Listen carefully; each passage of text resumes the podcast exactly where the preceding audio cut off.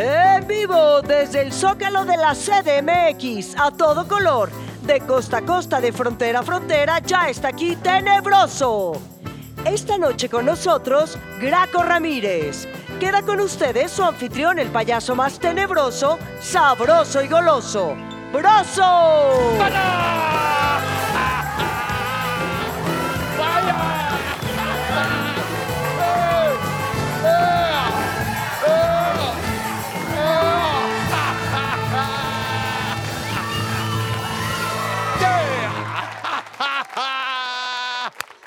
Niños, niñas, bienvenidos a Tenebroso. Hoy estamos acompañados, órale, por Pepe Ardillo y sus ardillas.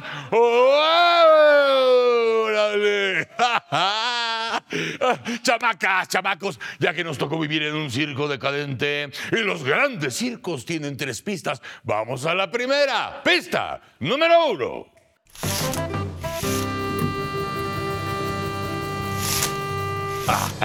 Chamacas, chamacos, 18 de febrero, muy presente tengo yo. Cuando el zócalo capitalino de cabo a rabo se llenó, y así en hartas plazas de México y el mundo, la banda ciudadana se apersonó voluntaria y pacíficamente para decirle al señor presidente que no, que no, que así no.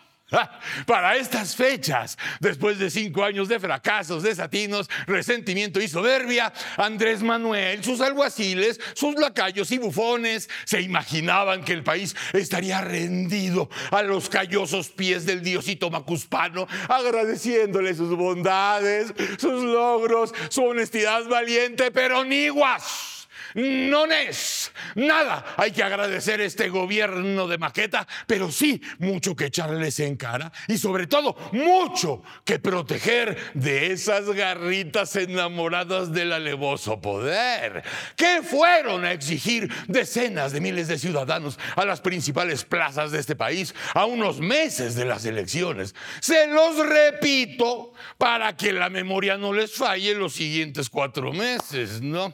Por ejemplo, que su panzona majestad no intervenga en las elecciones. Que los gobernadores, hoy convertidos en vulgares regentes, no desvíen recursos para las campañas oficiales, que los medios públicos, ojo, que los medios públicos y privados, ojo, señalen que los programas sociales son constitucionales, que el INE y el Tribunal Electoral las autoridades locales hagan su trabajo con independencia, blindar las elecciones del dinero del narco. Que los medios cubran parejo a los candidatos. Que los medios públicos no sean aparatos de propaganda del gobierno. Que se ponga un alto a la propaganda donde se asegura que la elección ya está decidida y dada. Compromiso de los ciudadanos con el voto libre e informado. Que se difunda la importancia de los votos por diputados, por senadores como autoridades locales. El voto libre. No, bueno, no, no. Y luego, Lencho Córdoba de Orador, oradando el templo y el templete exclusivos de Tlatoani, las hordas de conservadores, neoliberales, hipócritas, falsarios y aspiracionistas, haciéndose pasar por pueblo, retacando la Plaza Mayor como, como si fuera suya, reclamando la presencia de una bandera que no se merecen. Y claro, lo que más le dolió al viejillo Labregón fue el coro monumental de narcopresidente, que aunque no le guste al tutupicho mayor, eso llegó para quedarse. ¡Compló! ¡Compló! ¡Guerra sucia! ¡Guerra sucia! ¡Golpe blando! ¡Golpe blando! Grita Andrés Manuel desde Palacio y al unísono su copia al cabrón. Cuando eras opositor, Andrés, cuando eras opositor, el discurso del complot funcionaba porque se exhibían los abusos del poderoso. Ahora Tú eres el poderoso. Golpe blando en contra de tu gobierno. No me chingues, primo hermano. Golpe blando el de ustedes cuando han querido reducir al Estado mexicano en una empresa fantasma y pitera llamada López Obrador y Asociados SADCB.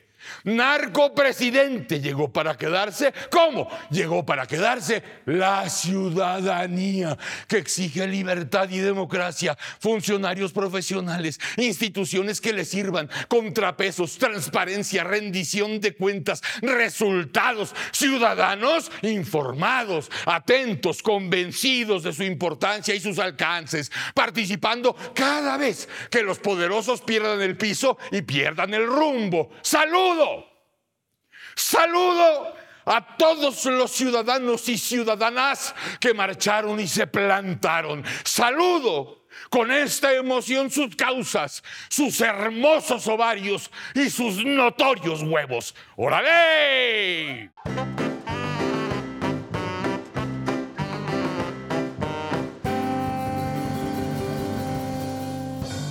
Pista número dos.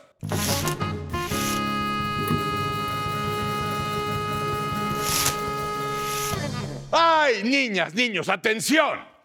Un país cuyas instituciones políticas se encuentran influenciadas de manera importante por el narcotráfico y cuyos dirigentes desempeñan simultáneamente cargos como funcionarios gubernamentales y miembros de las redes del tráfico de drogas esa es la definición de narcoestado. y pues sí, sí, sí, sí, mis chamacos, es muy triste, pero llevamos un chingo de tiempo viviendo así. Desafortunadamente, vivimos en un país donde nuestra posición geográfica es privilegiada, tanto para los que trafican como para los que consumen. Sí, Estados Unidos es el país número uno en consumo de drogas en el mundo y nosotros somos la frontera. Desde hace muchas décadas, estas historias de funcionarios coludidos con el crimen han existido desde hace décadas. Entonces, ¿por qué debería de sorprendernos que surja el nombre del presidente más atacado desde Madero en esta terrible lista? Pues porque algunos, algunos pendejos, algunos pendejamente, algunos y eh, algunos pendejos suponíamos que este hombre era el diferente. El que había llegado con tanta legitimidad que no necesitaba coludirse con los malos para gobernar. Pero pues una vez más nos decepcionó y nació la fallida estrategia abrazos no balazos. Esa estrategia ha ayudado al gobierno de la 4T a tener al crimen de su lado. Se meten poco con ellos, los dejan trabajar, siempre y cuando en el momento que tengan que ayudar a Morena a ganar una elección, ahí estén. Y ahora que surgen acusaciones con nuestro querido y amado líder y presidente de que cercanos a él recibieron dinero del narco, se hace el ofendido y acusa a la mafia del poder, la cual él encabeza desde diciembre del 2018. Los acusa de lanzarse en contra de él por ser época electoral. No, no, no, no, Andrés, no, no, no, no, no, no. Tú sabes, tú sabes muy bien, Andrés que era tan grande tu obsesión por ser presidente que estabas dispuesto a todo, a negociar siempre por terceras personas con quien fuera necesario y aliarte siempre por terceras personas con quien se te pusiera enfrente y te sumara votos. Ahí está Bartlett, cabrón.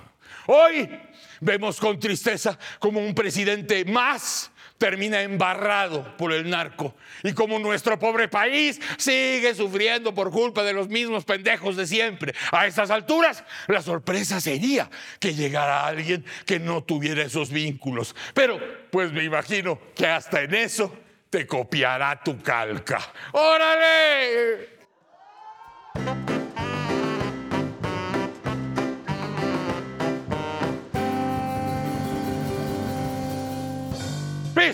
Número 3.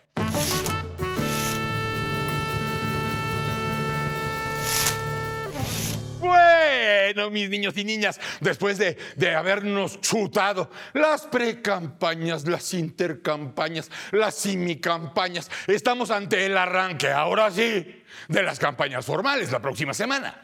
Claudia arranca por el carril izquierdo con todo el apoyo del presupuesto y del presidente. A pesar del barullo de las porras y el ruido de la propaganda, Claudia se nota tensa, acartonada y siempre a la defensiva.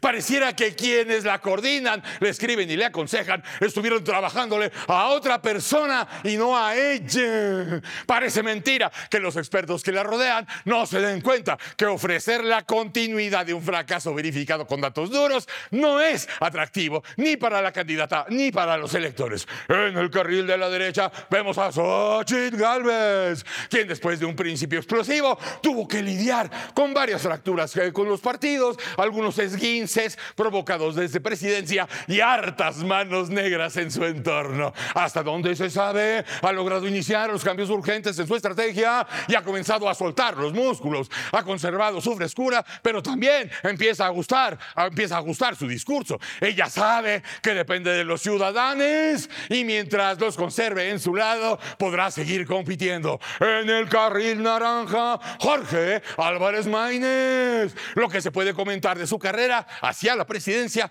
es que porta unos tenis fosforescentes, se la pasa chingón con sus cuates en los palcos y comienza a padecer las decisiones cupulares de su partido. Por lo pronto, la vocera de su campaña ya le renunció Estaremos pendientes, amigos y amigas, siguiendo la pista de este candidato.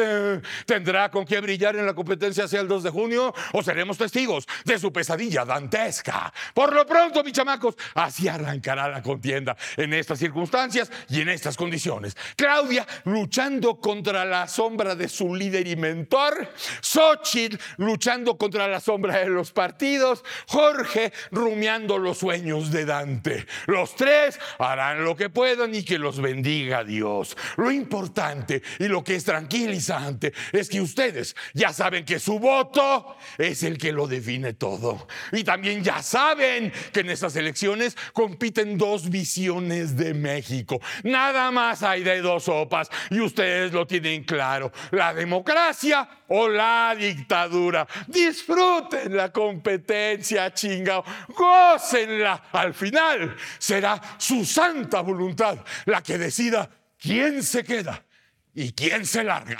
¡Órale!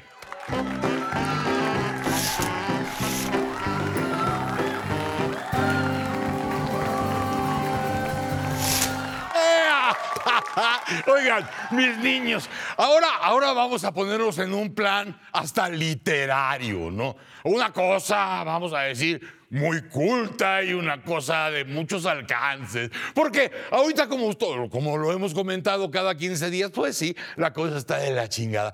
Pero las cosas no suceden porque tengan que estar de la chingada. Vienen de algún lado. Desde luego, para todos los jóvenes y las jóvenes que nos están viendo ahorita, de pronto dicen, oye, pero ¿de dónde surgió este López Obrador? ¿De dónde venía? No, pues del PRI. Ay, no, no, no sí sí, Y así tantas cosas que de pronto nos están rebotando en pleno 2024 a unos meses de la elección. Entonces, que me encuentro este libro. Contra la regresión autoritaria, memorias desde la izquierda. Y dije, bueno, pues entre novia y novia, ¿no? A ver la lectura. Lo leo. Me encantó el pinche libro. Me encantó. Me encantó y lo voy a recomendar. Contra la regresión autoritaria, memorias desde la izquierda. Hagan de cuenta, bueno, o sea, desde luego, pues acompañado con una copa y con una sustancia y lo que tú quieras. Pero era, era ver toda la película de lo que ha estado pasando los últimos 50 años de la clase política hasta llegar ahora. Y de pronto dices, claro, está pasando por esto. Este eh, pactó con aquel, este grupo con aquellos. Y entonces empieza a armar lo que llamamos ahorita realidad. En chinga. En chinga dije, le voy a hablar al autor, tengo que platicar con él y más en este tiempo y en este momento. Entonces, Agarré el teléfono, le hablé y le dije, oye, ex senador, oye, ex diputado, oye, ex gobernador, ven a platicar conmigo de tu libro, Graco Ramírez. ¡Órale!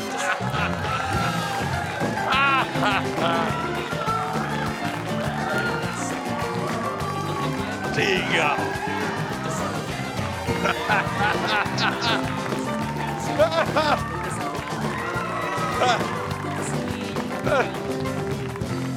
Graco, gracias por estar. No, gracias por invitarme. Hace rato que no nos veíamos, cabrón. Pues estaba trabajando y la historia, la distancia te permite ver la historia con mayor perspectiva. Exacto. Antes de empezar con eso, déjame decirle a mi asistente digital, a Chachita, que, que nos hable de ti unos momentos para que la gente que no sabe quién chingados es Graco Ramírez se entere quién es Graco Ramírez. Chachita, Graco Ramírez.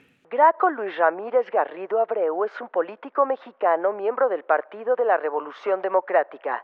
Fue diputado federal y senador de la República por el estado de Morelos durante el periodo 2006-2012 y gobernador del estado de Morelos durante el periodo 2012-2018.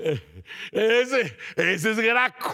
Oye, me, me divirtió mucho tu libro. Qué bueno, qué bueno que Tú sabes, o sea, Finalmente hay libros que no te mueven, hay libros que dan hueva, hay libros que están mal escritos. Lo escribiste bien y estás contando, eh, vamos a decir, te lo, dije, una, una, película en blanco y negro que los viejos como nosotros podemos recordar muy bien. Y la gente que no tiene la edad de nosotros eh, se puede enterar qué es lo que pasó hace 20, hace 25, hace 30, hace 40 años y por qué estamos donde estamos. Así es. Y a mí me marcó el 68 como a una generación, como a la tuya, como a la mía. Eh. Nos marcó el 68. Escogimos varios caminos. Yo escogí construir un partido diferente al que dominaba, al partido monocolor de ese, de ese periodo histórico. En mi casa se hablaba de la iglesia, de la familia y del partido. Hoy hablamos de las iglesias, de los partidos y de las familias. Así es. Ese es el México que ha cambiado. Y ese México me llevó a recorrer el país, a hacer mi carrera, terminé mi preparatoria en la universidad, seguí mi carrera de abogado en la Facultad de Derecho, la terminé y seguí haciendo el trabajo político por todo el país. Pero ve, ve, para, que, para que, desde luego no les vamos a contar el libro, ustedes lo, van a leer, pero hay cosas del libro que a mí me, me, despierta, y ya sabes que soy un perverso, y, sí, lo soy, y, que soy un obseso en, en, muchas cosas.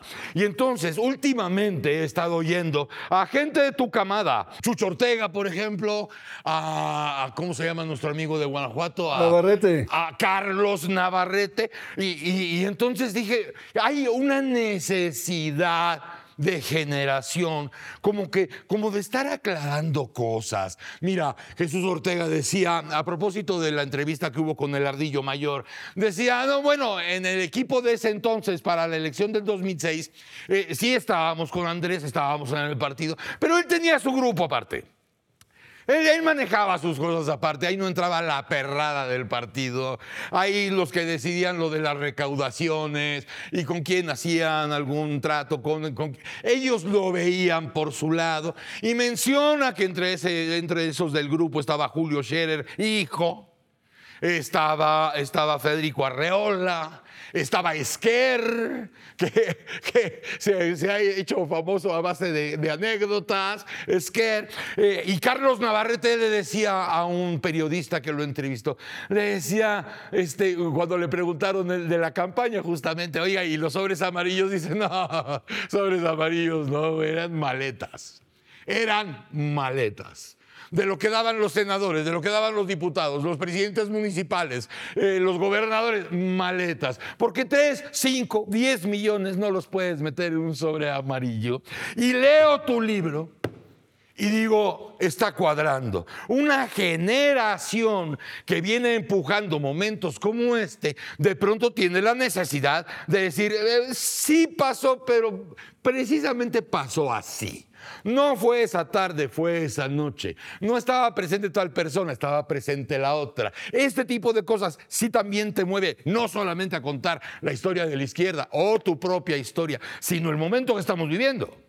Así es, y mira, eh, es importante, eh, yo tengo una relación con López Obrador previa al 88, lo conozco con el ingeniero Rovirosa, él trabajaba con los chontales en el Instituto Indigenista, y González Pedrero coordina su campaña. Sí. Eh, es el director del CEPE, se llamaba en esa época, lo que equivalía al Centro de Estudios Políticos Económicos del PRI.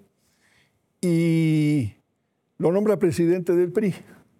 Entra en contradicción con González Pedrero cuando él quiere poner candidatos, etcétera, como el gobernador González Pedrero, se va del Estado, y, pero en ese periodo antes de que fuese candidato, eh, yo le busco, le digo, oye, en 88 nos muy bien en Tabasco, el ingeniero Cárdenas sacó una votación histórica, estamos a 10 puntos del PRI, entonces te invito a que vengas con nosotros creo que es una oportunidad generacionalmente hablando, este, Andrés Manuel, que seas candidato nuestro. Y platiqué con él ampliamente y le presenté al ingeniero Cárdenas y el ingeniero Cárdenas con mucha serenidad dijo, yo solamente le pongo una condición, Andrés Manuel. Eh, ¿Sigue usted siendo miembro del PRI? Y le dijo, sí, renuncia al PRI. Yo lo postularía como candidato, lo apoyaríamos en el Frente Democrático Nacional, los partidos que integrábamos eran el PAR, PPS, el PMS y la Corriente Democrática, y estábamos eh, tratando de construir ese proyecto político y él dijo, déjeme pensarlo, ingeniero, voy a pensarlo, y pasó un mes para pensar. Pero ve, o sea, daba para que no era miembro de la corriente democrática. No, pero, pero para que le quede claro a la gente. O sea. Ya había ocurrido el fraude en 88 contra Cárdenas. pero tú, por eso, tú le presentaste a Cuauhtémoc a Andrés Manuel. Sí. O sea, de alguna manera tú causaste que Andrés Manuel dejara el PRI y lo invitaste a la izquierda. El ingeniero Cárdenas. O sea, ya te diste cuenta del desmadre que armaste. no, no, sí, sí, sí. Un día me lo dijo el ingeniero y dije, no, no, no. Tú lo invitaste. no, tú se lo llevaste. Bueno. Es más, me voy a otro capítulo del libro. ¿Quién le presentó a Andrés Manuel al ingeniero Riobó? Yo.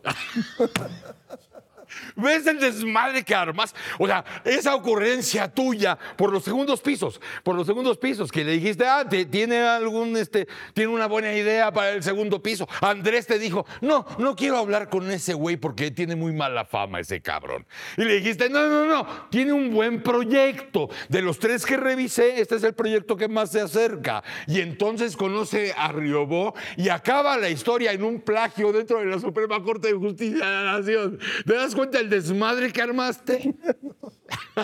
no, fue una historia. En ese momento teníamos un proyecto político. Eh, Andrés estaba preocupado por una alternativa de conectividad como el, no el metro, que era la más cercana a nuestras posturas políticas, sino un segundo piso. Y me pidió en la confianza que, que yo viera los proyectos. Vi tres, cuatro proyectos, como lo voy narrando, con qué empresas. Sí, sí, sí, ahí está. Y llego a la conclusión que es el Riobó y le digo que es la mejor que he visto. Y se hace después con, en la oficina de, de Riobó y de eh, otro personaje que no, me acuerdo del libro, el libro que lo menciona. El socio. El socio de Riobó, eh. eh. que ya falleció, por cierto, que se hiciera ahí, se le presentó el proyecto. Sí. Y Andrés Manuel eh, finalmente aceptó. Y yo también tenía el, proyecto de alternativa del agua en aquel entonces. Sí, pero ve lo que es la ironía de la vida. Riobó acabó haciendo más, haciendo, siendo más cuate de López Obrador que tú. Ah, no, sí, yo me fui. Pues sí, y él se quedó. Yo me regresé a Morelos al 2002. Sí. Pero también, así como este tipo de cosas, hay otras. Porque tú estuviste reunido con José Francisco Ruiz Macier Sí, una noche antes que lo mataran. sí. No mames. Pero además estaban reunidos una noche antes del asesinato porque estabas viendo cómo acomodabas mejor a Andrés Manuel en Tabasco. Estábamos Porque acordando, los priistas no querían a Roberto. y, y estábamos acordando con eh, el gobierno electo de Cedillo, que ya habían acordado con el Partido Acción Nacional en Guanajuato. Sí, exacto. Eh, ellos querían buscar una alternativa de negociación y de demostración de que tenían interés por caminar con el PRD también y eh, no veían bien a Roberto Madrazo y querían hablar con López Obrador para ver los, las medidas electorales que había que tomar Sí. para la competencia. Yo hablé con el ingeniero Cárdenas eh, eh, y, y hablamos con Andrés Manuel. Andrés venía en el primer vuelo de las 6 de la mañana. No, no, tú le dijiste, cuando, cuando hablaste con José Francisco, que consultaste con Cuauhtémoc, Sí. que dijiste, no, sí se puede hacer, podemos platicarlo. Claro, claro. Le hablaste a Andrés Manuel a Tabasco. Sí. Vente en chinga, le dijiste. Era ya la noche. Él tomó el avión de las seis de la mañana. Cuando llegó a México, cuando salió del aeropuerto, José Francisco Ruiz Mació ya estaba muerto. Cuando llegó me habló y dice, ¿dónde va a ser la reunión? Puta. Y le dije, "No es reunión, acaban de matar al Es interlocutor. velorio, cabrón. Están matando, acaban de asesinar a Ruiz Macié. Ese, ese, ese, ese tipo de, de, de de relatos, porque además te mueve al tiempo. Estamos hablando de José Francisco Ruiz Mació en el contexto de Tabasco, de Roberto Madrazo, que no lo querían en el PRI en ese momento para ese puesto. Pero seis meses antes habían matado a Colosio, güey. ¿Sí? Habían matado a Colosio y yo pienso que por las mismas razones de su deslinde político, esa es mi opinión, Ah, cuando él, eh, en esa pugna con Manuel Camacho, que podría ser el sustituto en un momento dado, sí. y esta falta de definición clara de parte de, de Carlos Salinas y sobre todo del grupo de poder alrededor de Carlos Salinas. Es el que determina, yo creo, y decide con los Arellano Félix, que eran los narcos en Tijuana, los dueños de la plaza, Sí. Ejecutar a, Colosio. Fíjate, estamos hablando de ese poder, de ese poder de esos tiempos. Cuando estamos hablando de la muerte, del asesinato de Colosio, pues ya es evidente en la perspectiva que ahí el PRI chingó a su madre. O sea, se, se rompió el sistema y, y- y uno ya puede estar seguro que Cedillo sabía que a seis años lo que iba a seguir y donde tenía que abrir el compás. No, y además que de que Cedillo llegó sin ser parte del compromiso de Carlos Salinas, eh, sin ser el compromiso de- del grupo de poder, que no lo veía bien, tan es así que lleva a la cárcel a Raúl Salinas de Sí, Gortari, claro, claro. que es para mí el factotum de todas estas decisiones que se tomaron en ese momento. Y debo decirte que eh, en, ese, en ese contexto ya había, ah, también se habían ejecutado al cardenal Posadas. También. Y estando en, en esa reunión con Cuauhtémoc, le Sí. dije yo, Cuauhtémoc, después de esto para arriba, ¿eh? vamos a pedir este, protección para ti. Y no quiso el ingeniero. Pero yo ya veía venir, Sí. en esa reunión, lo voy relatando, El acabose. que venía la crisis del sistema y, usé una frase que creo que está repetida en el texto.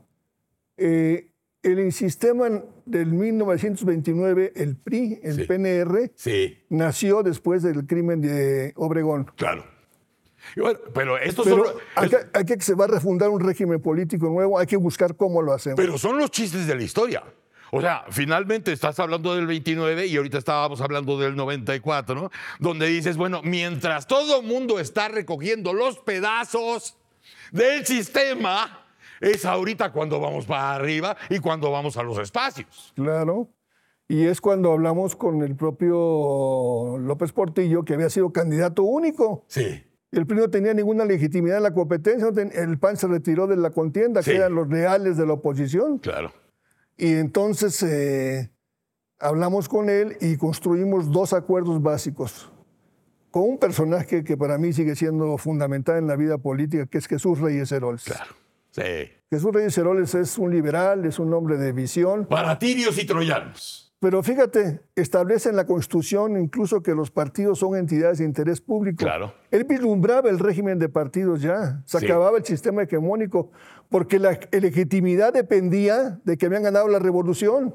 Claro. Y ese, votaran o no votaran por ellos, ellos seguían siendo gobierno. Desde luego. Y la revolución finalmente la tendrías que institucionalizar. Claro. En un pinche Es partido. el ¿no? PNR, el, el PRI con alemán, ¿no? Sí. El Partido de la Revolución Mexicana con Cárdenas y el PRI con alemán. Pero mira, ahorita revisando esos tiempos de poder, porque estamos viendo el 29, estamos viendo el 94, pero ahorita ya estamos en 2024 y, eh, y vamos, y se, se supone que fue la izquierda la que llegó en 2018 a Palacio Nacional a querer transformar el país y perdóname tú, no sé cuánto quieras todavía Andrés, no sé cuántas cosas todavía de su recuerdo te hagan sentir ternura o llanto, pero esto ha sido un desmadre colosal. O sea, no me acuerdo desde los noventa y tantos eh, al país en tanto peligro como hoy. Bueno, mira, Andrés Manuel eh, caminó en la ruta, él llega a presidente del partido cuando ya en el Congreso del partido, siendo presidente Porfirio Muñoz Ledo, Sí, decidimos la, la- la transición pactada, sí. que fue una lucha que dimos muy fuerte, incluso contra Andrés simuladamente y el ingeniero Cárdenas con muchas dudas que esto se hiciera. Pero lo hicimos nosotros, la izquierda del partido, lo llevamos adelante y Muñoz Ledo estuvo a la altura en ese momento, Sí, junto con Carlos Castillo Peraza Claro. y Oñate del PRI. claro.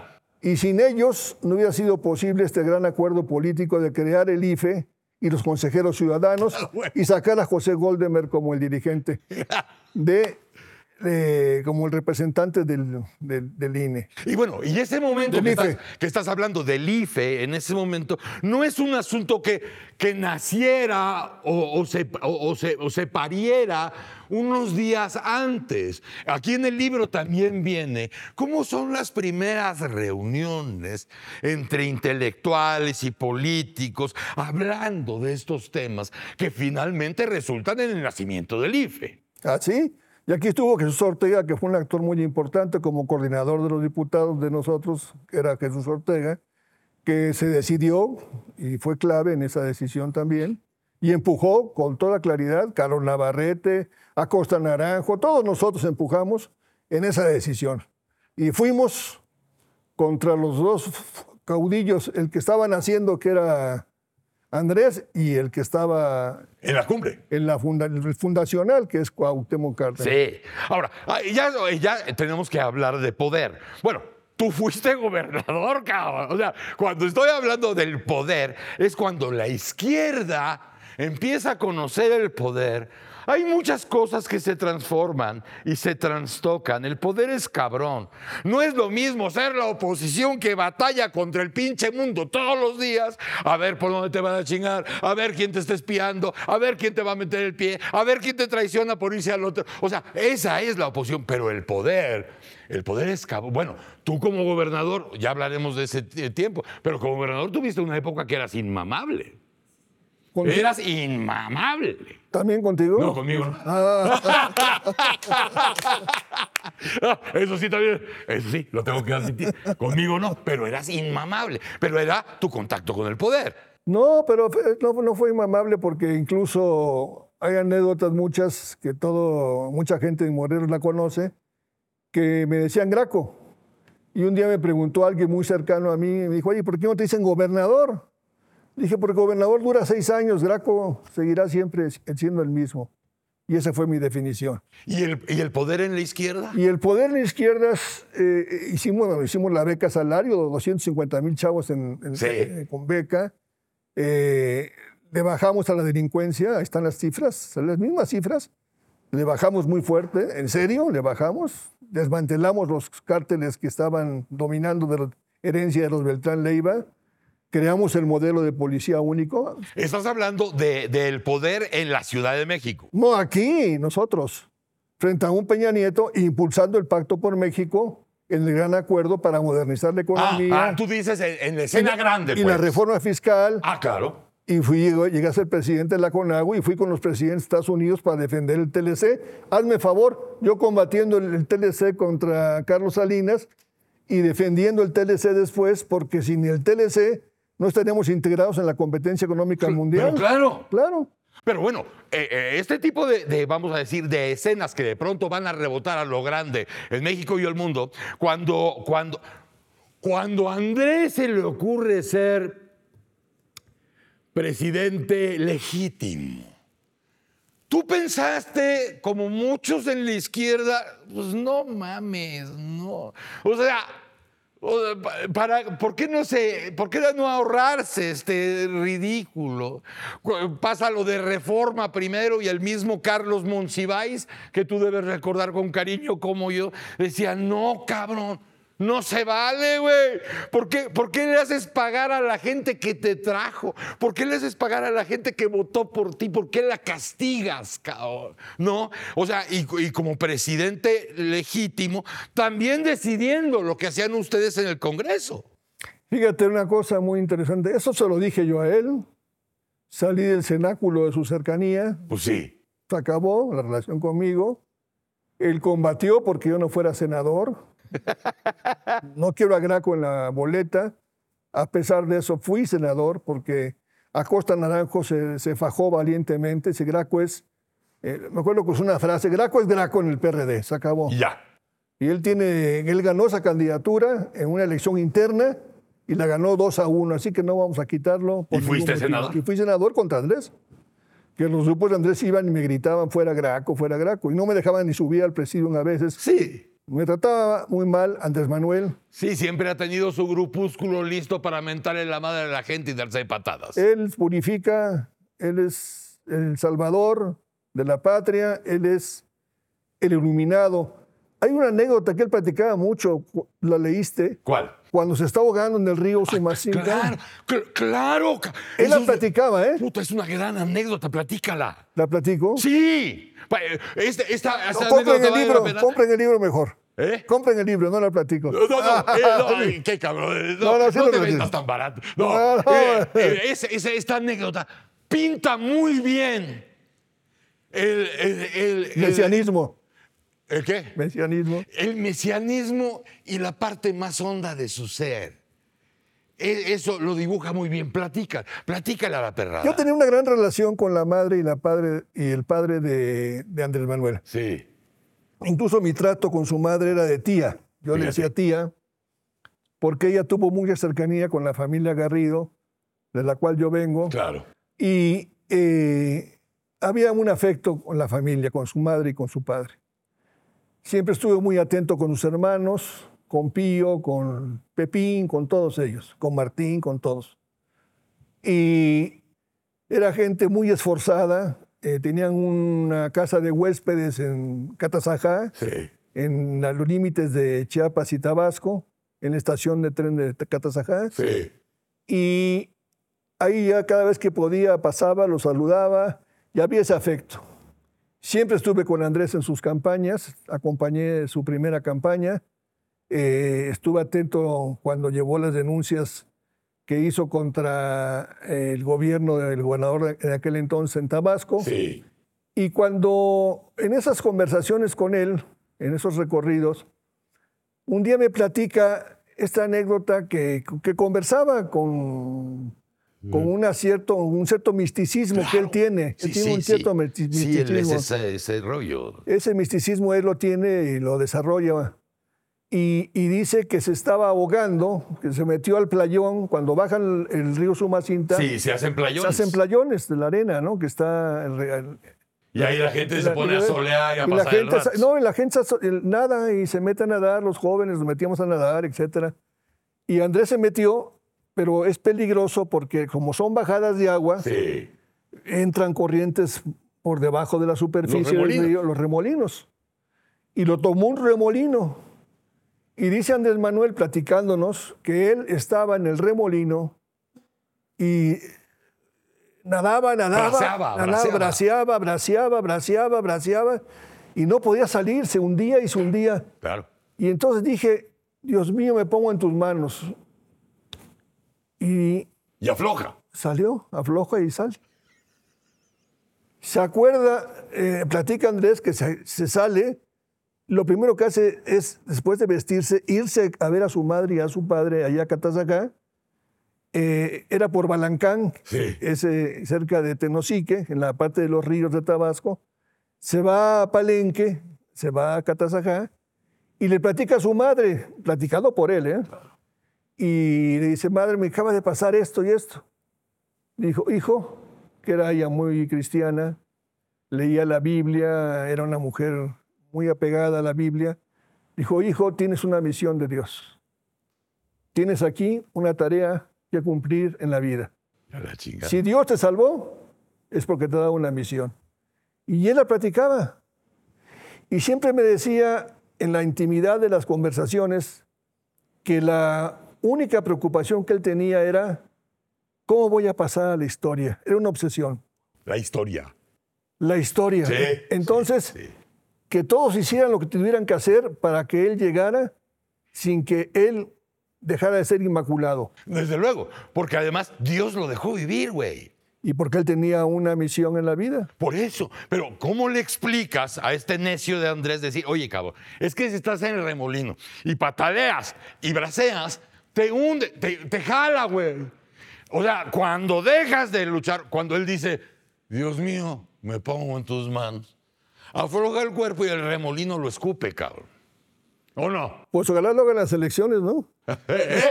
ojalá lo hagan las elecciones, porque va a pasar a la historia como una regresión y como un autócrata que se niega a reconocer que la democracia que le permitió y que construimos entre todos, las fuerzas políticas, todas, ¿eh?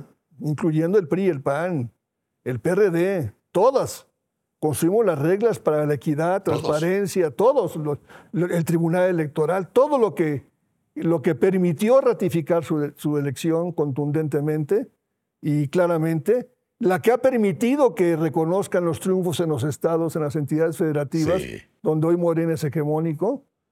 Todo ello es una contradicción porque entonces, ¿qué quiere él? Volvernos al partido único ¿De dónde salió? de donde salió, o a lo mejor nunca salió. O a lo mejor nunca Na- salió. nada más es el primor, ¿no? Pero ve, o sea, hay una, un Ese término. PRI, ese PRI autoritario. Bueno, Porque el otro PRI democrático, el PRI que buscaba las salidas con responsabilidad, sí, con- sí construyó los acuerdos. No se aferró al poder. No fue como Fidel Velázquez que dijo, si a balazos entramos, a balazos salimos. o Plutarco Elías Calles. O sea, ese tipo de personajes. Porque tú lo mencionas y suena muy cabrón, pero lo mencionas muy bien. Andrés ya llegó a esta, a esta atmósfera maldita de algo que podría llamarse, como lo dices tú en tu libro, el nacionalpopulismo. Así es. Esa es la expresión, no es la izquierda la que gobierna. Y los que presumen de izquierda, que están en la izquierda con una convicción en, en- en en Morena, que están en esa idea de que son la izquierda de Morena, eh, ellos consideran que es la izquierda la que gobierna. Pero si revisamos objetivamente, no es la izquierda de Morena. Hoy más que nunca los grupos de poder han, se han fortalecido económicamente. Sí. La mafia del poder se ha La consolidado. oligarquía. La oligarquía se ha consolidado en A términos económicos. Sí. Y hoy aparece una figura peligrosa que conceptualmente desde la izquierda no puede ser posible. Siendo yo hijo, nieto y hermano de militar y, siendo, y, y diciendo que me sentí orgulloso de que el secretario de la Defensa en aquel entonces eh, haya sido el que haya parado el desafuero contra Andrés, Desde luego. Ajá. eh, realmente lamento que hoy los militares estén ocupando esta actividad económica y constructiva en el país, donde las finanzas públicas no van a resistir. El que llegue, la que llegue, perdón, porque, bueno, Bueno, también hay, Hay un hombre, hay un Ahorita hombre. a estas horas está pedo, pero. el que llegue, el que llegue, eh, Broso, eh, tendrá que afrontar un problema gravísimo. Andrés ha quebrado las finanzas públicas del país. Esta deuda histórica, billonaria, Sí. de 2.5 billones de pesos. Sí. Es un precedente histórico que también lo va a perseguir siempre. Y sí. Y, y- prometió, en- yo estuve en psicoanálisis y lo planteo, leyendo a Mitterrand un día, Mitterrand dice que el psicoanálisis es importante para no confundir sus pasiones personales con sus deberes políticos. bueno, Y cuando tú dices algo que no robo, no miento, no traiciono. no traiciono, no son sino denegaciones. Sí. Finalmente, tendrás que traicionar a los tuyos, tendrás que propiciar cómo El robo. se ajustan tus más cercanos y se, y se pueden resarcir de todo lo que hicieron para permitir tu carrera política. Y tercero, que estás mintiendo. Bueno, hay un amigo que tiene un libro con una contabilidad diaria de las mentiras y las mentiras de todas las mañaneras. es. Y esto es una manera de hacer política. Él critica a Goebbels diciendo que Goebbels decía, decía que repitiendo una mentira mil veces se convertía en verdad. Claro. Hoy él ha querido convertir mentiras en verdad. Y por eso pones en tu libro, esto se parece a un nacionalpopulismo. Y esas características, efectivamente, a eso voy, no son las de una izquierda, sino de una visión nacional populista que él ha construido. Sí. para convertirse en la fuerza hegemónica y la legitimidad de él va a ser este constante juego de nacionalismo con el pueblo bueno, Sí. porque el otro pueblo no es el pueblo. No, no, no. Para ese pueblo no hay zócalo, no hay bandera nacional, no hay espacio, hay que aplastarlos, Así es. no son adversarios, son enemigos. Para terminar nuestra plática, voy a terminar como terminas el libro. En 2024, ¿por quién votarías? No, ¿por qué votarías? No por quién. ¿Por qué votarías? O votas por una reconstrucción de nuevas reglas para fortalecer eh, los gobiernos de coalición, porque hoy Andrés es la expresión caricaturesca, lo debo decir con mucha responsabilidad, y como dice él, con respeto, Con todo respeto. con todo respeto, a la investidura presidencial. El presidencialismo es caricaturesco con él. Sí. Eso que no recibo a nadie porque está en juego mi investidura, Sí. Eso me recuerda a un presidente que me hizo hacer política en 68, que era Díaz Ordaz. Así es. Tendió su mano y dio el golpe. Sí. A otro presidente que dijo que nos preparábamos por la abundancia en Pemex y quebró al país. Así es. López Portillo. Así es.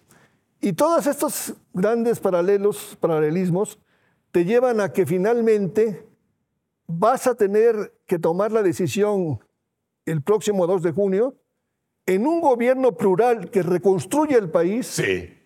con, con mexicanas y mexicanos que sin importar partidos tengamos una visión de país y de nación y de, y de futuro, o empecinarse en una continuidad donde el casicazgo político de. López Obrador prevalezca otros seis años. Podríamos calificarlo como hay de dos sopas.